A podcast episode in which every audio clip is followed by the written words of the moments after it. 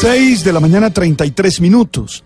18 días pasaron desde el momento en que el equipo de fútbol, Jabalíes Salvaje, y su entrenador decidieron entrar en las cuevas de Tan Luang para resguardarse de una de las tempranas lluvias previas a los monzones que los encontró al terminar uno de sus entrenamientos.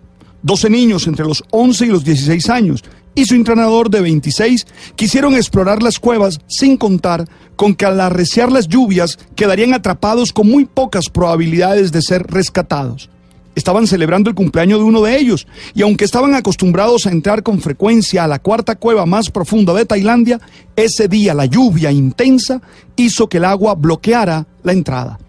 Nueve días después de su desaparición, fueron encontrados por un equipo de buzos, cuatro kilómetros dentro de la cueva. Las dificultades para salir eran extremas.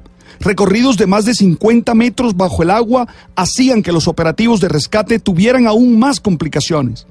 Los héroes de este rescate, liderados por Nasak Ostanacom, estaban determinados a mantener arriba el ánimo de los niños, su confianza en ellos mismos y su tranquilidad en medio de tal circunstancia.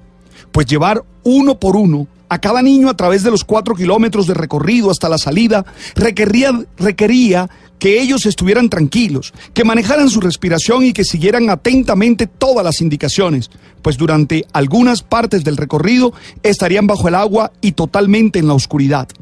Hombres que voluntariamente se dedicaron a ayudar a otros a salvar la vida, lo hacen desde la opción de ayudar a los que están en peligro, aunque eso signifique morir en el intento, como sucedió con Saman Kunan, buzo rescatista quien murió en la operación.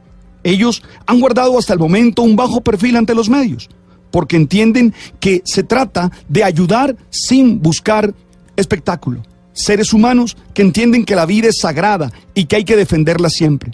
Lo cierto es que todos fueron rescatados y ninguno tiene serias complicaciones de salud. La historia termina con buenas noticias. Pienso en aquella determinación por encontrar la mejor solución a lo que está pasando. Pienso en cada uno de los días que pasaron los niños allí, buscando mantener la calma y confiando en que serían rescatados. Pienso en las habilidades necesarias para hacer el camino de regreso con todas las dificultades que suponía salir de allí.